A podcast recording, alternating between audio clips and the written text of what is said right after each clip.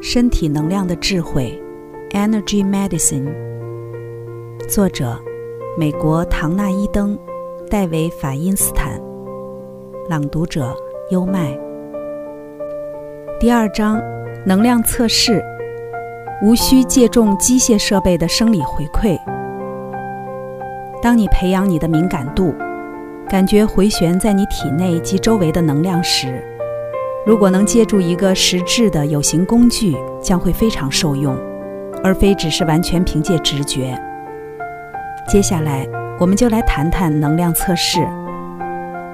能量测试是一个具体而明确的方法，应用人体动力学的创始人乔治·古哈特起初称之为肌肉测试，随后他的弟子艾伦·比道尔谨慎地加以改良。它能帮助你决定某个能量通道是通畅还是阻塞，器官是否得到所需能量以保证正常的运作，或外来的能量，如某种食物的能量，或怀疑有毒的物质，是否对你的系统有害。我刚开始学能量测试的时候，解决了一个从我成年以来就一直困扰着我的问题。经过了好几年的实验，我仍旧无法理解。为什么我无法控制我血糖过低的情形，以及我的体重？即使我很勤快地执行那些理当能控制住这两者的步骤，在健康处疗受训期间，我的脾经还是一直测试为弱的。控制血糖和体重的胰脏就在脾经上，我在脾经上下功夫，成功对治了困扰我半生的血糖过低问题。这件事儿让我印象深刻，同时我在没有改变饮食的情况下减轻了十七磅，这更加让我印象深刻了。经过这些年，至今能量测试在我的个人生活上仍是个无价之宝。比起一般常用的“肌肉测试”一词，我比较偏爱能量测试。它强调测试的目标不是用来决定肌肉的力量。而是身体的能量流经它的情形。虽然 MRI 核磁共振、EEG 脑电波图以及 CAT 扫描、计算机断层扫描也能提供关键性甚至救命的信息，但我还没有找到任何医学器材能像能量测试一样可靠的提供这么微细的测定。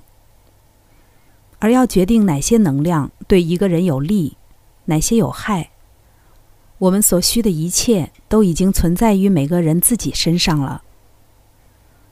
能量测试随时随地唾手可得，无论白天或夜晚，不需任何仪器。如果你持续练习，你会开始觉得它几乎就是直觉。它是一种让你用来问问身体需要什么的工具。它也让身体可以用一种词汇极少、你很容易精通的语言来回答你。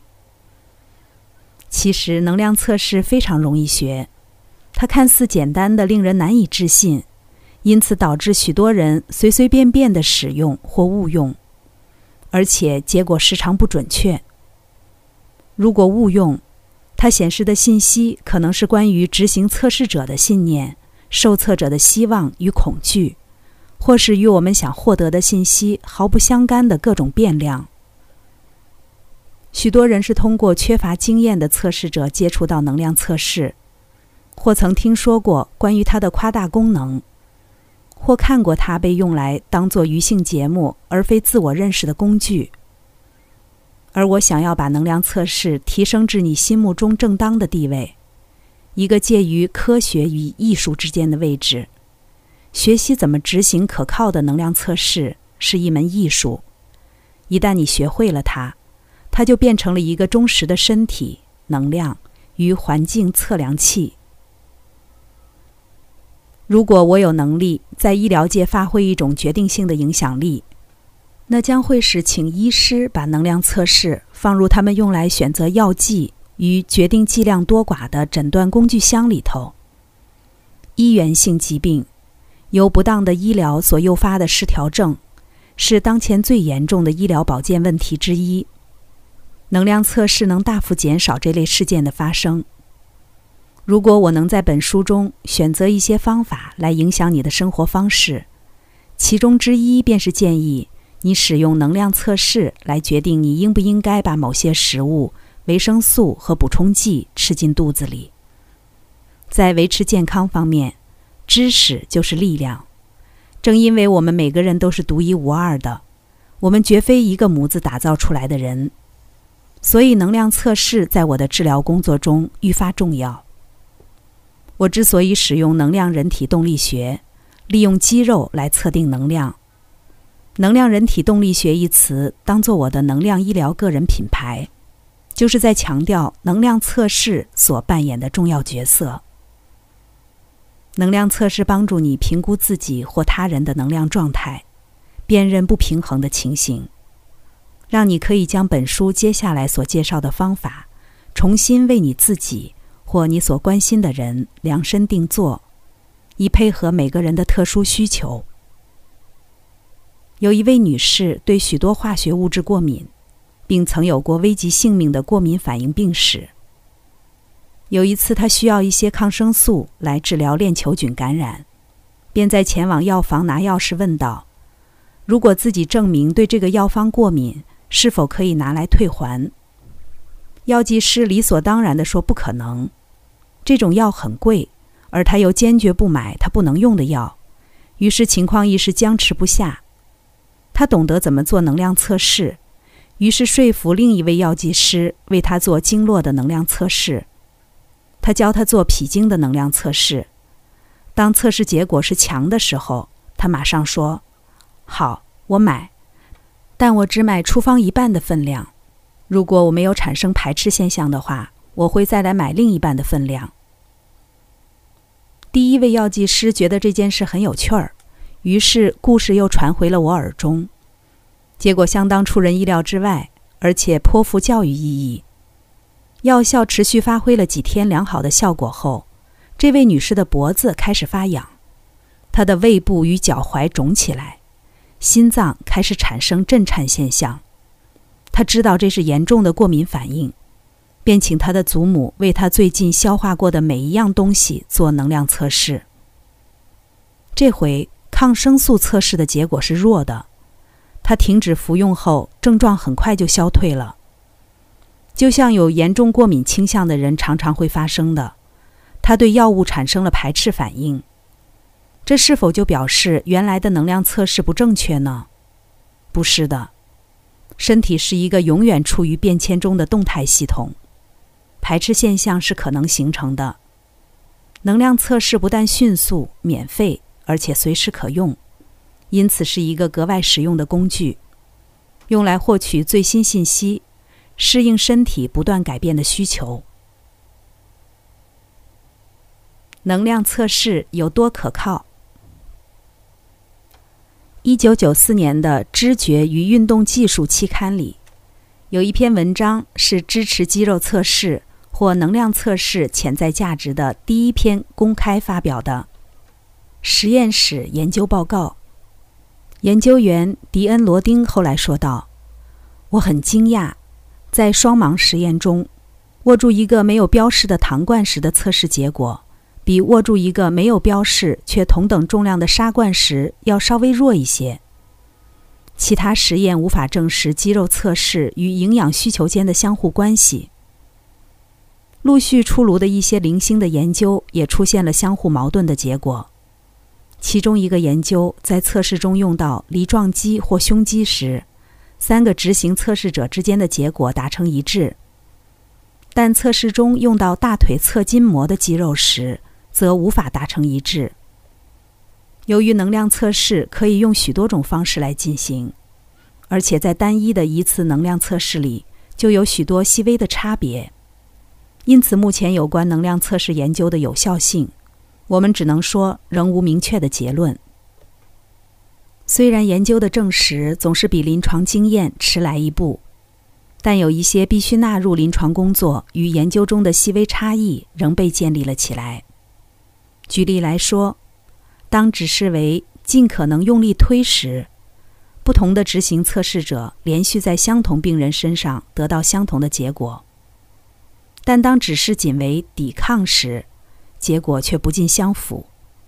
其他的研究调查了测试在生理方面所产生的影响，譬如，在肌肉测试中，呈现弱反应的肌肉与单纯仅是疲劳的肌肉呈现出不同的电压指数。因此，能量测试是测量肌肉易于疲劳的内在改变。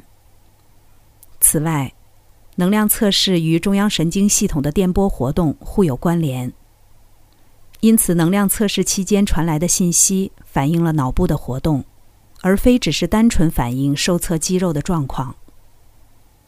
虽然研究结果并没有得到确切的结论，然而我在过去二十年间为数以千计的人教授过能量测试，并从其中的数百人返回课堂来信。预约个人治疗时段的人里获得广大的回响，表示能量测试证明是一种实用而且准确的方法，能够用来了解身体需要什么。就我个人的经验而言，能量测试向来都与我在一个人身上所看见的能量状态相吻合。从测试中取得的信息，同时也建议我应该从身体的哪个方向着手，而接下来的结果。也一次又一次地证明了测试的有效性。病人也经常确认测试的准确度。当测试显示出膀胱经虚弱时，病人便反映到：“我的膀胱感染才刚刚好起来。”能量测试的生物基础：你的神经系统是超级敏感，长三十七英里的天线。反射着你所处世界里微细或稍微粗大一些的能量。从你所吃的食物到你遇到的人，每一样东西都带有它们本身的频率，影响着你的神经系统。虽然这些震动多数都不在你的觉知范围内，你的身体却和其中的某些产生共鸣，而排斥其他某些，导致你会拥抱某些食物或某些人的能量。而拒绝其他能量。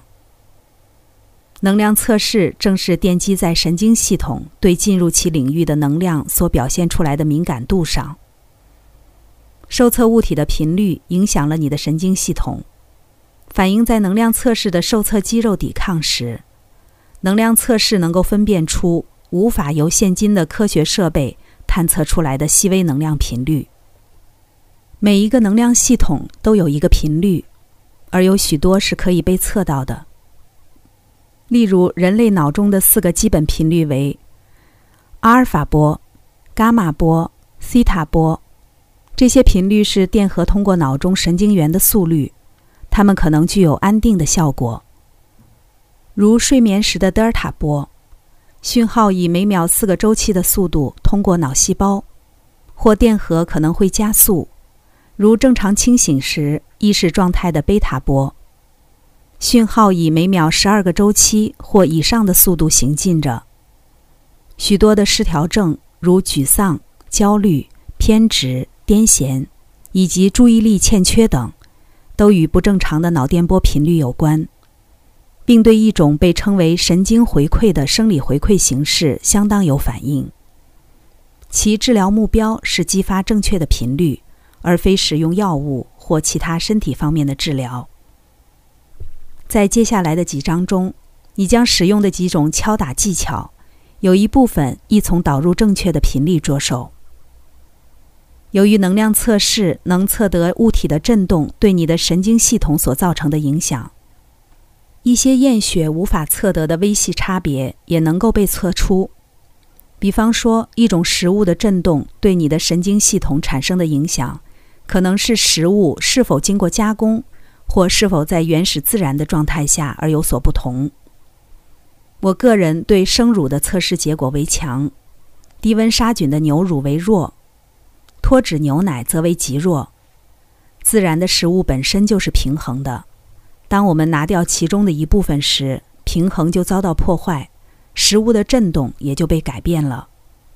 你的身体就必须吸收一个已经被扭曲的振动。如此将干扰身体本身的平衡，或至少阻碍它从食物中吸取完全的营养价值。人很难比大自然更聪明，但能量测试能告诉你身体的振动是否与某种食物或维生素的振动保持和谐。学习做能量测试，你可以在几分钟内就学会能量测试，但若要精通，你必须将它纳入你的人体动力学技巧库里，就像学习开车怎么换挡一样。当你开始学习能量测试的几个简单步骤时，务必要了解，只有通过练习，你才能控制那些外来无关的影响力，并让自己适应那些攸关能量测试准确度的微妙差别。例如，你对一个小孩做能量测试时所施加的压力，和你对一个典型的成人做能量测试时所施加的压力不一样。而你对一个高中橄榄球队队员做时又不一样。但是，当你的能量与受测者的能量相互协调时，无论那个人的力量是大是小，测试都能成功。接受能量测试可以强化大脑与身体细微能量的连接，建立内在沟通的新层次。自我觉察也将朝着全新的面向扩展开来。许多人发现，在他们施加压力到另一个人的手臂上之前，已经凭直觉知道能量测试的结果为何了。这并不是测试前的猜测，而是你的觉察力与细微能量通力合作之下所产生的沟通能力。能量测试通常需要与一位同伴一起做，但你也可以自己做能量测试。我将会解释这个变通方法的详细步骤。然而，在学习测试步骤期间，最好能与一位同伴。如果你能克服你的羞怯或不情愿，在学习过程中允许另一个人的参与，我只能说这对你将是极具价值的经验。不论是你已熟识的人，或仅是萍水相逢，对你们两人来讲都会是一个礼物。我们倾向于为了感情、性的满足，或在愤怒的时候碰触别人。